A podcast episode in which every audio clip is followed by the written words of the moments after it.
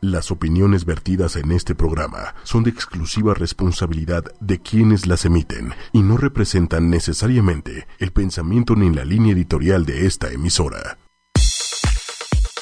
Hola amigos, ¿cómo están? Muy buenas noches, bienvenidos a Expediente M. Hola Isaac, buenas noches, ¿cómo están todos? Qué gusto poderlos estar otra vez, qué, qué gusto poderlos escuchar otra vez. Así es amigos, bienvenidos a Expediente M. Mucho cuidado con el tráfico de esta tarde-noche. Hay algunos accidentes. Me tocó presenciar un accidente en la carretera Chamapa-Lechería, bastante grave. Chocaron dos, dos camiones de frente y había muchísimo humo, se incendiaron. Ojo con la forma en la que manejamos. Yo sé que todos tenemos prisa, yo sé que todos queremos llegar a nuestras casas, a nuestros destinos, pero siempre hay que medir y hay que tener mucho cuidado por dónde andamos. Ese es el mensaje de, Expediente M al servicio de la comunidad del día de hoy. Por favor, tengan mucho cuidado. Bienvenidos. ¿Cómo estás, Dani? Muy bien, tú, Isaac. ¿Qué tal el día? ¿Qué tal el trabajito? Pues muy bien, como siempre, con muchísimo trabajo, pero con muchas ganas de estar con ustedes eh, una vez más en Expediente M. Y el tema de hoy, mi querida Está Dani, es un tema que eh, pues ha generado mucha curiosidad a lo largo de la historia. Desafortunadamente, en, materia de psicología es un tema que apenas tiene no más de 100 años de estudio y es el famosísimo tema de la hipnosis, mi uh. querida Dani. ¿Has tenido alguna experiencia hipnotizante, algún tema de sugestión, Dani? Yo no, pero tengo familia familia muy cercana que ha hecho este tipo de terapias y que les ha funcionado. Pero justo la persona que nos ayudaba con este tema nos decía que es muy importante que vayas a los lugares y con personas certificadas. Claro. Porque parece, ¿no? Que, que es algo muy sencillo, o parece que lo puedes hacer de broma o juego, pero realmente sí tienen que ver si estás preparado para recibir este tipo de terapia. No todo el mundo lo puede hacer. Es más, si tienes problemas de esquizofrenia u otros, no puede ser este inducido este tipo de cosas. Claro, eh, sí, la hipnosis ha sido un tema que ha rodeado muchísimo los medios de comunicación, las películas, muchas series en donde siempre aparece el mago hipnótico que termina controlando masas o a, varias personas. Y pues la hipnosis tiene eh, muchas aplicaciones, desde aplicaciones eh, muy buenas, por ejemplo, este tipo de terapias a las que te refieres, Dani, en donde la gente utiliza la hipnosis para dejar de fumar, para dejar algún mal hábito, para iniciar un nuevo hábito y reprogramar su mente. Y también enfermedades físicas, ¿no? Sí. Eh, Eso es algo muy interesante. La hipnosis ha servido también para eliminar alergias, ciertas alergias, eh, ciertas fobias y también, pues, este tipo de problemas que tienen que ver mucho con crisis del subconsciente o crisis de la infancia. Eh, la hipnosis ha sido una muy buena terapia. Sin embargo, también la hipnosis se ha utilizado para otros fines eh, y, por fines malévolos me quisiera enfocar en... En un primer lugar, pues no sé si han visto, algunas veces hay algunos eh, eventos en donde un hipnotista sube a gente al escenario ah, y la convierte en animales o las hace hacer cosas que de manera consciente no harían. Ese es uno de los, pues es el, el menos dañino de los efectos negativos de la hipnosis. Oye, pero qué, ¿cómo podríamos definir la hipnosis? Pues mira, los, los científicos al día de hoy no se han eh, puesto, de, acuerdo. todavía porque no hay una respuesta clara respecto, en materia de psicología, respecto de qué es la hipnosis. Hay varias teorías de las cuales vamos a hablar a lo largo del programa, pero sí te podría decir que de manera mm, pues muy rápida, muy breve, podemos decir que la hipnosis es una un estado mental, es una situación mental, no se sabe si participa por entero el subconsciente o hay una mezcla de consciente con subconsciente.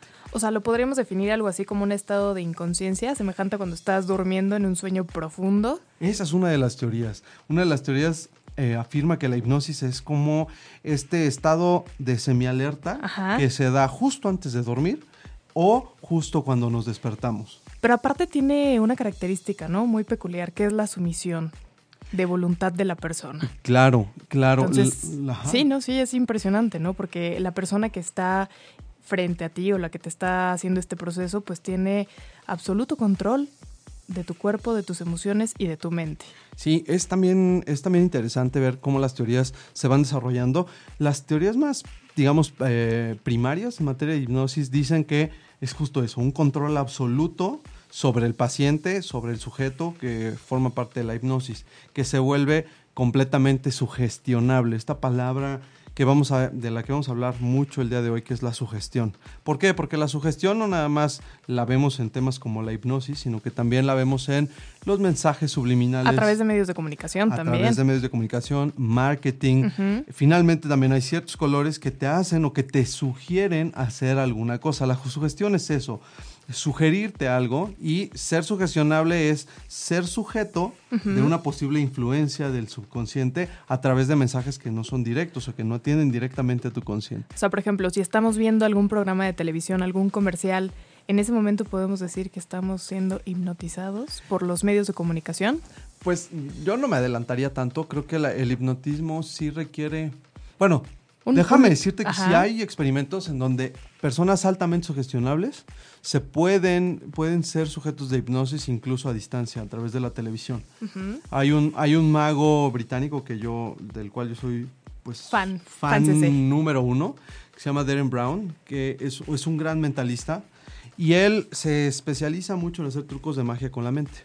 Entonces lleva más de 20, 25 años eh, haciendo trucos con hipnosis y él tiene varios programas de tele en donde eh, uno de sus más grandes logros es hipnotizar a distancia al televidente. Y por ejemplo, ¿esto se te hace ético? Darren Brown habla de casos muy complicados. Él, él enfrentó un problema serio cuando empezaba como mago. Tiene un libro muy bueno que está en el blog y no se lo pierdan. No se lo pierdan. Se llama Tricks of the Mind el libro y es Trucos de la Mente. Y él narra que cuando empezó con el tema de la hipnosis, él daba pues eventos, ofrecía eventos en donde hipnotizaba a ciertas personas. Una chica que formaba parte del auditorio, eh, que se veía claramente en estado de ebriedad, eh, insistía e insistía e insistía en que quería ser hipnotizada. Deren eh, pues estaba en la encrucijada de decirle que sí, eh, pretender una hipnosis, a decirle que no y, pues, decirle que se, abandonara el área, porque pues tú sabes que cuando alguien toma mucho a veces llega a ser un poquito impertinente. Entonces esta chica justo antes de insistir eh, cae convulsionada. Antes de que empezara la hipnosis cae convulsionada por, pues, por la borrachera que traía y entonces Deren dice, ¿qué hubiera pasado Exacto. si yo le hubiera dicho que sí y se me muere en el camino? Por, o no se me muere, le da un ataque cuando yo la estoy hipnotizando. Me hubieran echado la culpa del problema, me hubieran dicho que la hipnosis generó todo este problema, cuando en realidad pues era una congestión alcohólica. Claro, pero fíjate lo importante que es, o sea, hacerlo con conciencia, ¿no? A pesar de que estés en un ambiente relativamente cuidado y que las personas se puedan ver hasta cierto punto normales, y cuando digo normales me refiero a que no tienen ninguna enfermedad física o psicológica. Claro. Pero imagínate que tomes la decisión por hacer un buen show y eliges a una persona que tiene un problema psicológico y te imaginas el problema que, sería y, lo, denigrante que sería también para la hipnosis. O sea, por cuánto tiempo se ha trabajado para que esto sea importante, para que tome un lugar importante en la medicina. Claro. Y, sería catastrófico. Sí, Darren lo que dice es, es muy importante que cualquier persona que hace uso de la hipnosis le haga saber al, al sujeto que fue objeto de una hipnosis. ¿Por qué? Porque justo cuando estás hipnotizado tú no puedes llegar a distinguir qué parte es real y qué parte fue inducida a través de la hipnosis. Entonces, muchas veces sí, tú voluntariamente vas a una terapia de hipnosis para eliminar la adicción al cigarro, pero vamos, tú voluntariamente fuiste y en esa medida sabes de los efectos que pudo haber generado la hipnosis. Pero en el momento en el que tú estás a merced del hipnotizador, si esa persona no tiene escrúpulos y no tiene moral, puede llegar a hacer cosas muy complicadas. No nada más está el tema de evidenciar o lo que tú decías ridiculizar. de ridiculizar a las personas, porque pues lo vemos en los programas de televisión, ¿no?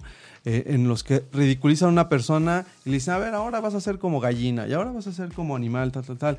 Cuestiones que de manera consciente no harías. Ese es el, el menor de los casos. Pero también conozco de algunos eh, psicólogos que a través de la hipnosis y a través de estas sugestiones eh, inconscientes o subconscientes, eh, hicieron o intentaron hacer que sus pacientes mujeres se enamoraran de ellos. Así de fuerte puede llegar a ser.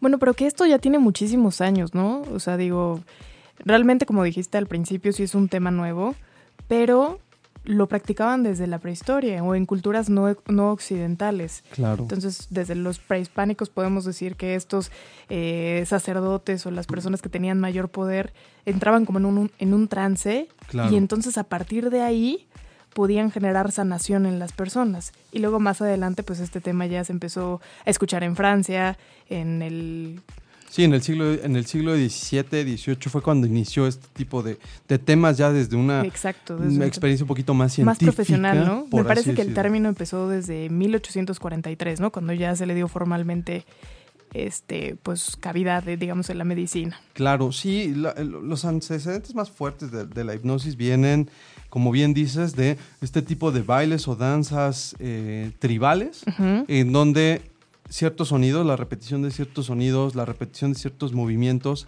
el éxtasis de la música te llevaba a un estado de trance. Y es un estado, pues un estado alterado de conciencia en donde pues puedes soportar, por ejemplo, horas y horas bailando, horas y horas sin comer, en ayuno. Muchas veces también lo que hacían este tipo de chamanes o lo que hacen algunos eh, eh, médicos brujos, por así decirlo, es eso, es estar en un estado alterado de conciencia. No necesariamente es una hipnosis, pero sí está vinculado. Estos son los primeros antecedentes que hay de la hipnosis como un estado alterado de conciencia.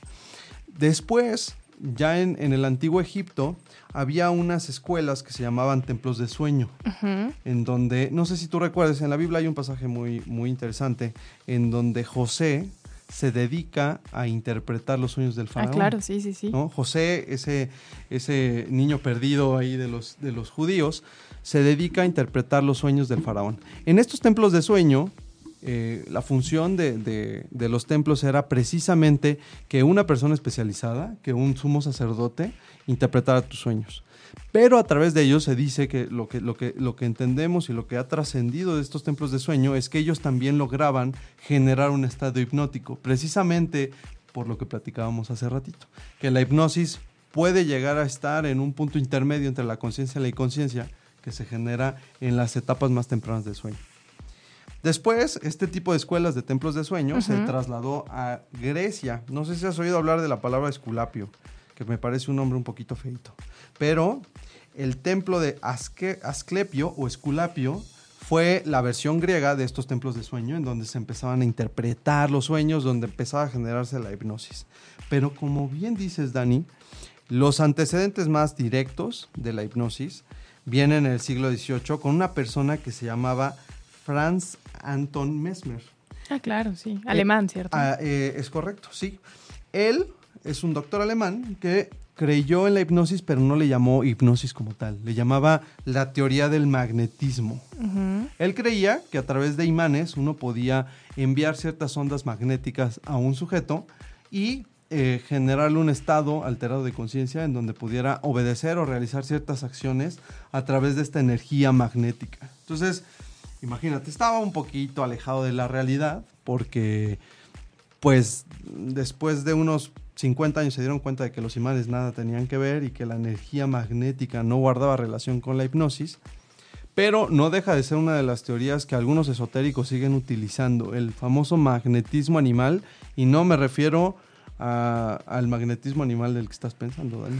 Me refiero a esta idea de que a través de ondas magnéticas podemos llegar a inducir ciertas energías y inducir a ciertos estados de hipnosis.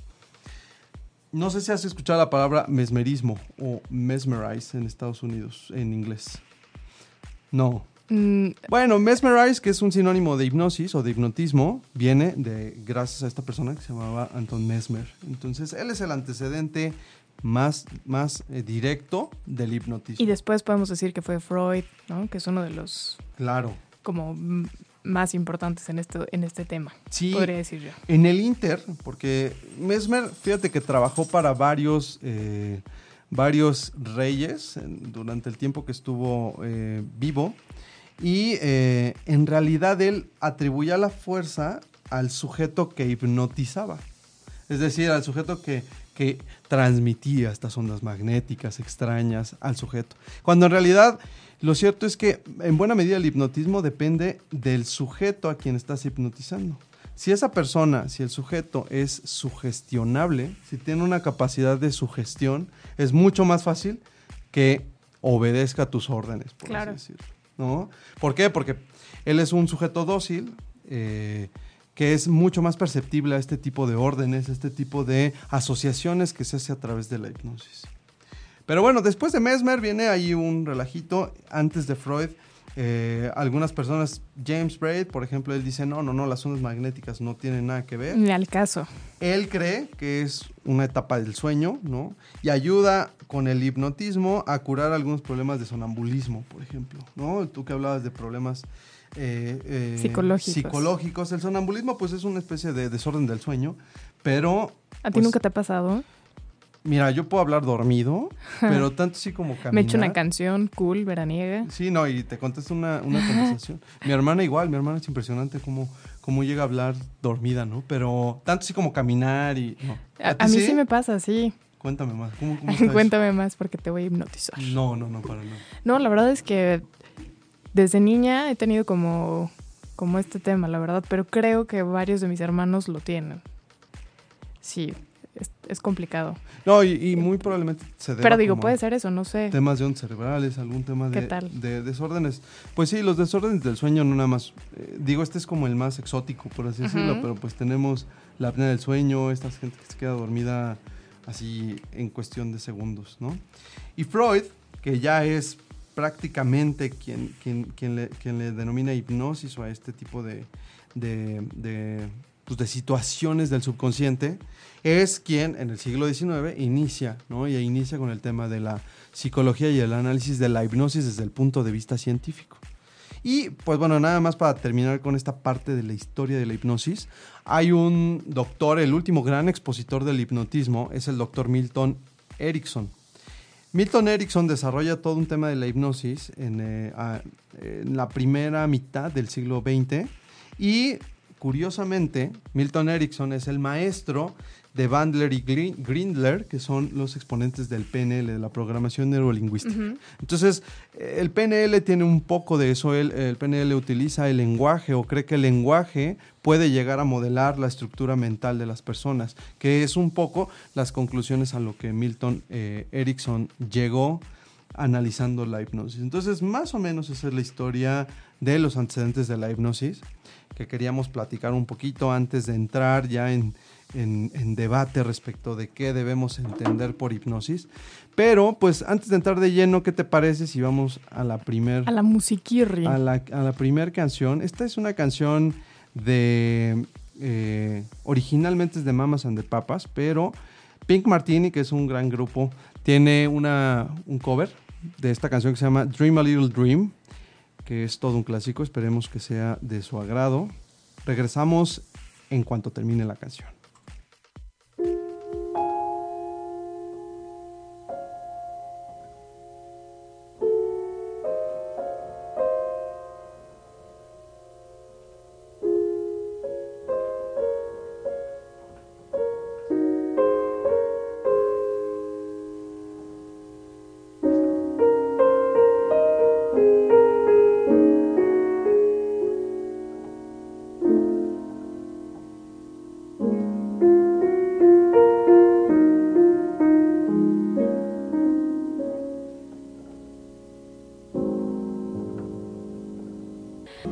Pues esperemos que les haya gustado esta canción. Recuerden seguirnos en Twitter, arroba 8 y oficial. Facebook 8 y media. Ay, me cambió la voz.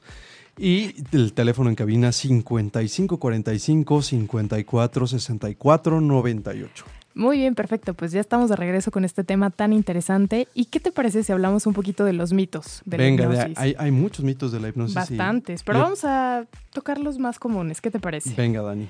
Bueno, uno de los mitos más comunes es que dicen que la hipnosis no pertenece al campo de la psicología científica y que quienes la practican realmente ni siquiera han estudiado o que son charlatanes, curanderos, hombres del espectáculo y que realmente no pueden mejorar en ella, que son para personas que no tienen fuerza de voluntad, que no son nada este, fuertes de carácter y por eso les funciona.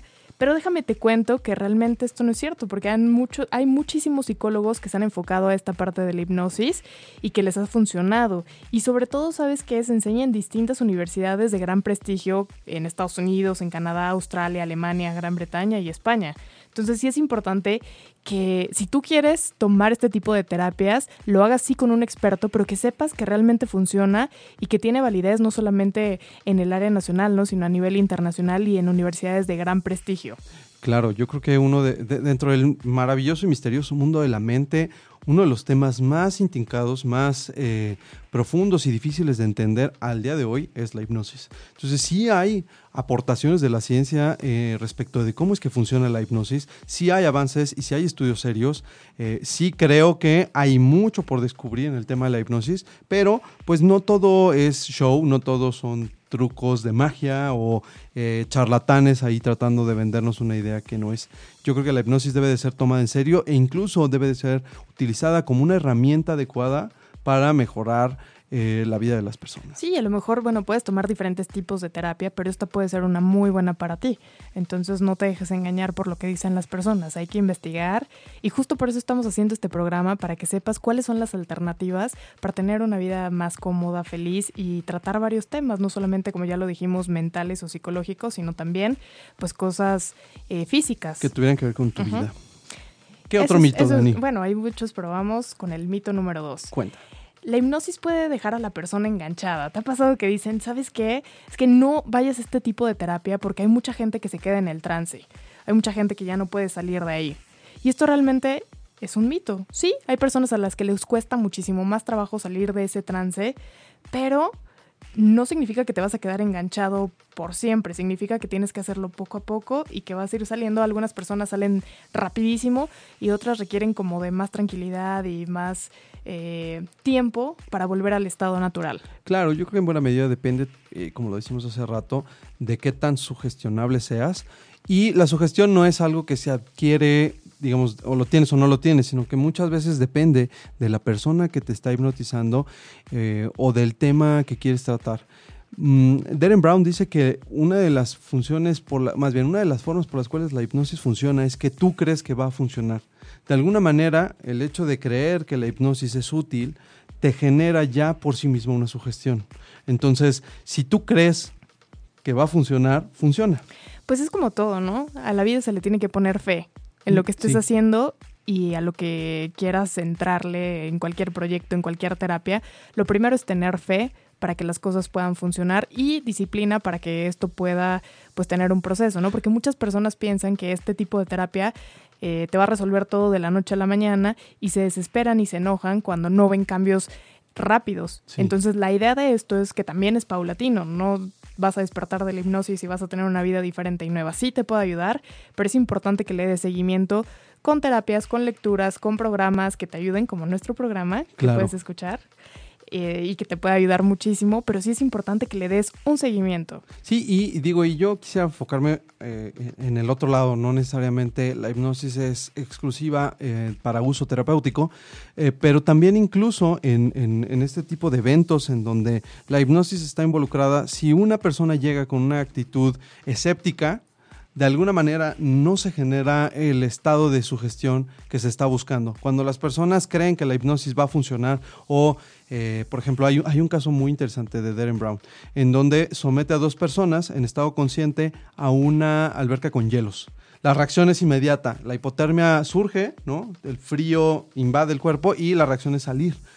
Y a una de estas dos personas se le vuelve a, meter a la, a la alberca con hielos, pero se le hipnotiza previamente para hacerle percibir que no está haciendo frío. El cuerpo se enfría por completo y la temperatura baja, es real que baja, porque no dejas de percibirlo, simplemente que se desconecta la sensación de percepción que tienes en la mente y desaparece. Pero esta persona funcionó gracias a la sugestión y la sugestión depende en buena medida de qué tanto creas en la persona y qué tanto creas en el proceso de la hipnosis. Si siempre estás con una actitud escéptica, las cosas no se dan. Y no tiene tanto que ver con la situación de la fe o una cuestión de... Es simplemente que la sugestión implica un acto de obediencia.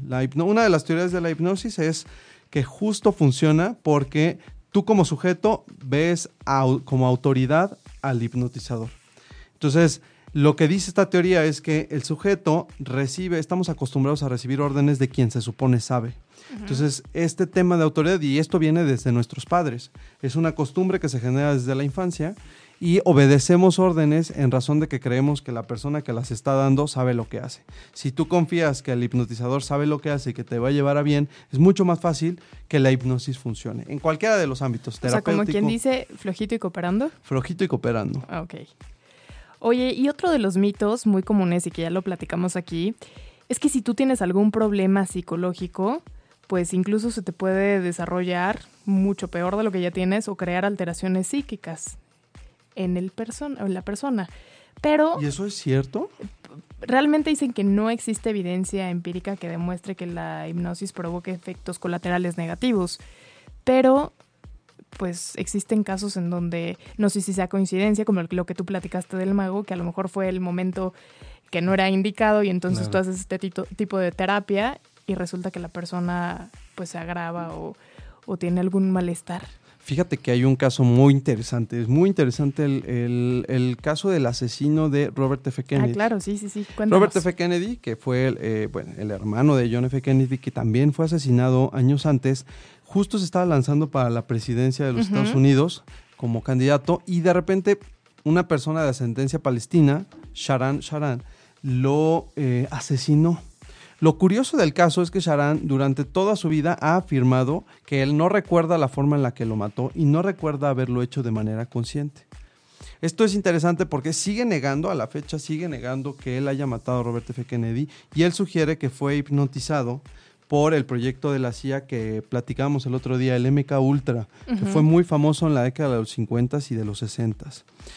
Darren Brown hizo un experimento en donde hipnotizó a algunas personas con el objeto de ver si era cierto que podían llegar a realizar actos tan complejos como un asesinato sin darse cuenta o sin percatarse conscientemente de que podían hacerlo.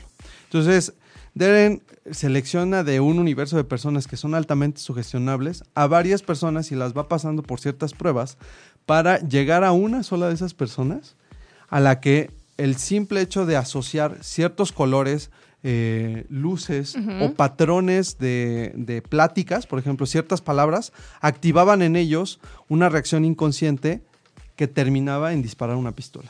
Entonces, en el programa de, de Deren, efectivamente una persona termina matando a otra, ¿no? Digo, entre comillas, porque utiliza una pistola falsa, pero demuestra que de alguna manera, por lo menos en teoría, el asesino de Robert F. Kennedy tenía razón. ¿Cómo ves? Pues mira, justo uno de los mitos que, es esto es que la persona pierde el control y la voluntad y que puede hacer cosas y matar a personas y tener actos delictivos y demás, pero realmente esto no está comprobado. Esto depende de la propia persona y de las creencias y de lo que tú creas que puedes hacer mientras estás hipnotizado. Entonces, pues realmente no está comprobado que puedes tener este tipo de conductas. Es, muy uno de los grandes mitos. Sí, es muy interesante porque Pareciera que a través de la hipnosis muchas veces la idea que tenemos es, uy, ve el reloj y ve cómo se mueve y mira fijamente este punto. Y a través de la hipnosis alguien nos puede utilizar como si fuéramos, pues, títeres, ¿no? O muñecos de otra persona. En el caso este del asesino de Robert F. Kennedy, el estudio que hace Deren, que, que, está de alguna manera avalado también por científicos, tiene un grupo de científicos detrás, demuestra que la persona puede llegar a hacerlo si es sugestionable. Y la sugestión depende de lo que tú dices, qué tanto crees en la hipnosis y qué tanto eres sujeto a obedecer ciertas órdenes, qué tanto tienes este tema de una figura de autoridad que te termina diciendo qué es lo que tienes que hacer. Ay, qué barbaridad. ¿Tú has estado en alguna terapia de este tipo? Yo no he estado en terapias de, hipnosis, pero sí me he autoinducido hipnosis. Hay muchos, sí, claro. Hay muchos, eh, tú buscas en YouTube busca hipnosis. y hay muchos programas, tanto en español como en inglés, eh, que te inducen a un estado extraño. Es muy, es muy curioso porque la sensación que al menos yo tuve durante la hipnosis es muy similar a la sensación que he logrado como con ciertas meditaciones guiadas o ciertas visualizaciones. De hecho, la visualización de la programación neurolingüística tiene mucho que ver con la hipnosis. Pero es una sensación en donde estoy consciente, pero al mismo tiempo no estoy consciente. Estoy, pero no estoy porque también la idea de la hipnosis es que a diferencia de la hipnosis normal, tú estés medianamente consciente y puedas decir, basta, ya terminó la hipnosis y puedas llegar a aplicar lo que aprendiste a través de la autohipnosis después, porque si no pasaría lo que estabas diciendo hace rato, te quedas en el trance, te quedas en el viaje y cómo te recuperan, ¿no? Si tú estás solito en tu casa y escuchando mm, eh, una, una, una, una hipnosis guiada, ¿cómo saldrías, digamos, de ese estado de trance? Entonces, a mí sí, sí me ha pasado, sí la he utilizado como para ciertas cosas, he hecho la prueba con la autohipnosis y he leído libros como de, de cómo auto generarte la hipnosis. Es muy complejo porque pues si llegas con, insisto, yo llegaba con una actitud muy este, escéptica, de inmediato bloqueas porque entonces no crees que va a pasar. Claro. Y, y, y, pues de alguna manera sí sería bueno que lo experimentáramos, o sea, sería bueno que, la gente intentara ver, y no por la hipnosis, sino para llegar a percibir esas sensaciones que a lo mejor ya están entre el consciente y el subconsciente. Ay, mira, suena muy interesante, pero hasta donde yo tengo entendido, primero sí debes de pasar por un tipo de terapia para después eh, que te puedan hacer este tipo de, de, terapia, como la hipnosis. Digo, puede Yo que me que es- equivoque, pero creo que sí es todo un proceso. Claro, yo creo que es complicado, o, o más bien podría ser una buena estrategia de ventas, porque si tuviéramos que pasar a través de una terapia psicológica para hacer un, un tema de hipnosis, pues prácticamente no podríamos, la mayoría de las personas que no hemos tenido terapia, participar en este tipo de eventos en donde te hipnotizan o tal cuestión. Y por ejemplo, otro de los temas que es muy interesante es que ha habido casos en donde hay personas que a través de la hipnosis relatan historias de vidas pasadas.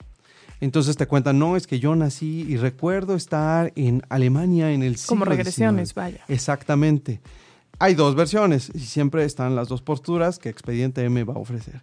Una que cree que efectivamente a través de la hipnosis se tiene acceso a una parte del subconsciente que tiene almacenadas esas vidas pasadas. Y la otra, que es por la que yo me inclino, en la que, eh, pues en realidad, imaginen que cuando estamos, es como cuando soñamos. Cuando soñamos creamos cosas que son reales, o más bien creamos cosas que, so- que no son reales a partir de eh, cuestiones reales. Entonces, muchas veces a través de este tipo de terapias o de hipnosis, tú puedes inventar una vida pasada, una vida, ¿no? En donde te gustaría vivir, pero pues a lo mejor es una especie de sueño que estás leyendo eh, en voz alta, ¿no? No necesariamente implica haber vivido una vida pasada realmente, pero pues es un tema que está sobre la mesa, es uno de los temas que se trata mucho en la hipnosis. El tipo de, tema de las regresiones también es muy común que, eh, que la utilicen tanto psicólogos como personas que nada más saben hipnotizar y que no están especializados en el tema.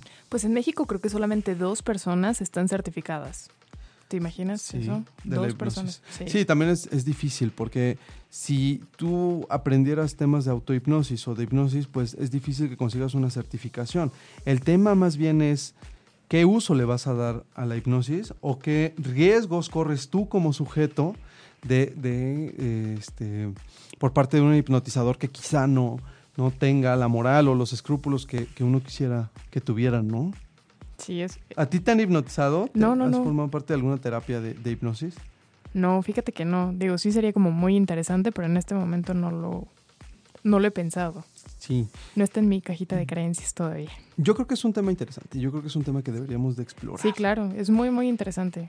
Y, y más allá, porque yo sí conozco gente que también ha utilizado la hipnosis como una forma para dejar de fumar, por ejemplo. Entonces me, me- me cuentan que en las sesiones no se acuerdan de lo que les dijeron. Se acuerdan hasta cierto punto, hay una especie de bloqueo y cuando salen ya no les llama la atención fumar o no les interesa fumar. Es muy interesante. Pues hicieron un ejercicio, si no mal recuerdo, que está en YouTube o en tele, no me acuerdo dónde lo vi, en donde el cuate les preguntaba, oye, ¿tú crees en la hipnosis? No, yo no creo. Bueno, te voy a dar la contraseña de la caja fuerte y si recuerdas la clave después de que te haga todo Ay, este show, ajá, el dinero es tuyo. No, pues claro, yo me voy a acordar perfectamente de la clave.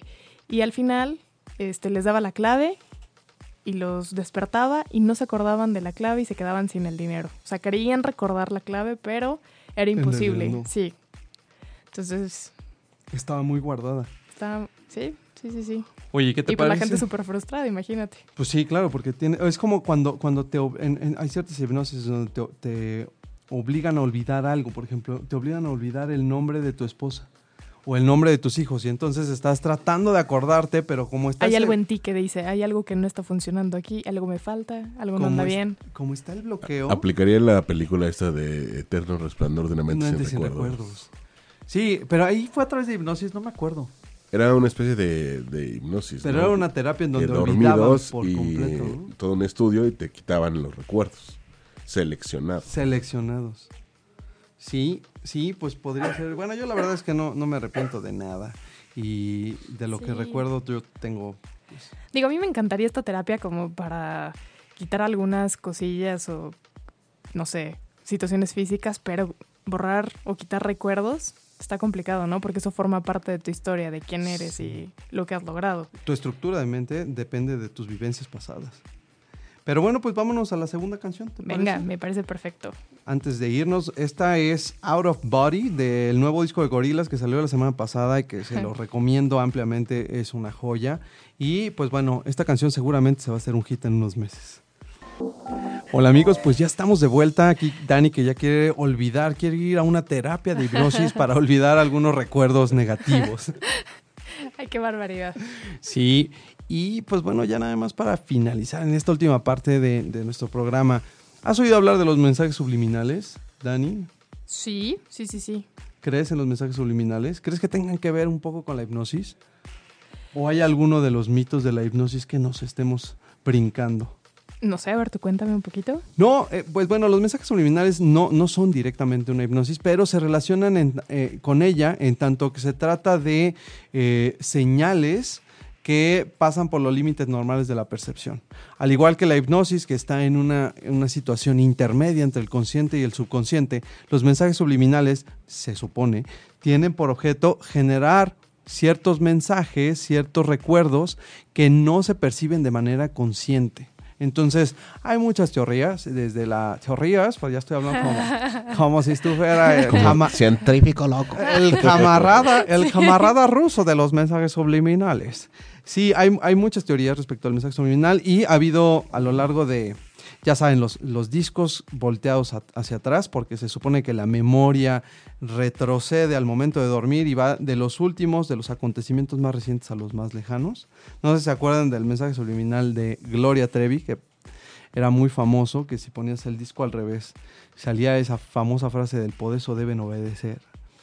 Y mensajes subliminales tan fuertes como eh, eh, los que se utilizan en los medios de comunicación, en comerciales, en marketing, eh, en temas en donde ciertos colores nos inducen a comer más o donde ciertas frases nos inducen a consumir cierto producto. Se parece a la hipnosis en tanto que se aleja de la percepción natural. Pero no sé si ustedes recuerden algún mensaje subliminal que fue- haya sido famoso. Dani, ¿a ti te suena algo? Porque Pues seguro... había una canción, ¿no? Este, la de, no, muchas. Bueno, muchas, pero. La de Hotel California. Hijo, tendré que cantarla, pero mejor no la voy a cantar. Ah, hay un pedacito, a ver. Es que no me acuerdo bien, pero algo así como. Las ketchup. Ah, ah cereje. Sí. Que decían que era que del demonio. Algo, algo raro, pero ni siquiera me acuerdo de la letra. Sí, hay que Pero ya tiene años. ¿no? O sea, el tema de los mensajes subliminales y el tema de la hipnosis es que son tan. Eh, no han sido tan explorados que se da pie a el clásico rumorcillo de Facebook, el clásico comentario viral que no trae nada de sustento científico. Entonces, no se dejen llevar por, por, por lo que dice la mayoría, busquen fuentes confiables y en el caso de la hipnosis, pues sí, eh, vayan con gente que esté certificada, vayan con gente que tenga pues alguna experiencia o conocimientos que realmente sean científicos. Tengan mucho cuidado de aquellas personas sin escrúpulos que nada más los quieran utilizar. Y pues experimenten también. Estos videos de YouTube, esta música con mensajes subliminales o con mensajes hipnóticos, creo que si uno llega y los eh, escucha, pues no sabemos qué pueda pasar. Yo no veo que haya un riesgo serio o que No, haya un riesgo problemático. Simplemente, pues es una forma más de explorar nuestra mente, como sucede con la meditación, como sucede con las visualizaciones, con las meditaciones guiadas. Sí, claro, y es que a todo le puedes encontrar el lado negativo, ¿no? También dicen que las películas de Disney tienen mil mensajes subliminales y la música y todo, sí, pero los Simpsons. entonces... sí. O sea, no hay que vivir. Exacto, así no te tan puedes frustrar ni tampoco puedes hacer caso de todo esto que, que dicen. Es, Atemorizar. es un poco con el debido respeto a la numerología, ¿no? Numerología eh, que cualquiera puede hacer, que Claro. a todo le encuentran casualidades, Sí, ¿no? A todo. Sí, sí, sí. No, y si dos y dos, y luego le sumas un uno que me hacía falta porque... No, pero además tú estás sentado en una silla con cuatro Con patas cuatro. y esos cuatro, entonces ya da el número y tú y yo tenemos el mismo número. Y las coincidencias que todo el mundo busca. Estás listo para triunfar. Bueno, cuando, fue na- cuando es eh, de forma positiva y te puede afectar eh, para algo bueno en tu vida está bien, ¿no? Pero cuando te dejas guiar por los astros y la numerología y todo esto, pues Sí, si vives de ello, pues sí hay que tener mucho cuidado. También hay que tener cuidado con este tipo de terapias porque mucha gente se vuelve adicta a las terapias de hipnosis o a las terapias psicológicas porque creen que es la forma en la que pueden llegar a solucionar sus problemas. Y también este tipo de cursos, no, no sé, en donde de alguna manera utilizan eh, sonidos repetitivos, trances, o sea, la hipnosis, los mensajes subliminales y los estados alterados de conciencia también son utilizados en el marketing. Así que, ojo, si ustedes creen que a lo mejor ya son líderes espirituales de eh, algún grupo de superación, tengan mucho cuidado, no vaya a ser que esa sea la idea que les están metiendo en la cabeza. ¿Qué pasó, Dani? ¿Por qué, por qué me ves No, con, no, no, con no. reticencia? no, claro que no me ¿Has parece. caído en la trampa de la hipnosis? No, no, no, no. A lo mejor no te has dado cuenta, ya te hipnotizaron. Imagínate, unos comerciales más una canción, ya, Sopas. vámonos. Escuchen ocho y media, escuchen ocho y media. Pues bueno, se nos ha acabado el tiempo una vez más. Eh, yo creo que el tema de la hipnosis va a dar pie a varios temas más, va a dar pie a varios programas más. Pero, pues mientras eso pasa, no olviden escuchar nuestros podcasts.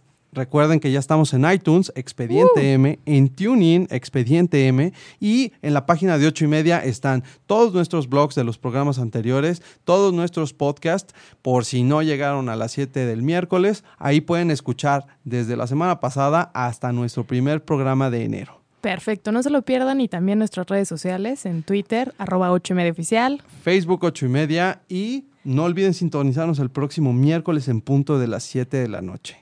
Esto fue Expediente M. Nos vemos pronto. Si te perdiste de algo o quieres volver a escuchar todo el programa, está disponible con su blog en ochoymedia.com. Y encuentra todos nuestros podcasts de todos nuestros programas en iTunes y Tuning Radio. Todos los programas de ochoymedia.com en la palma de tu mano.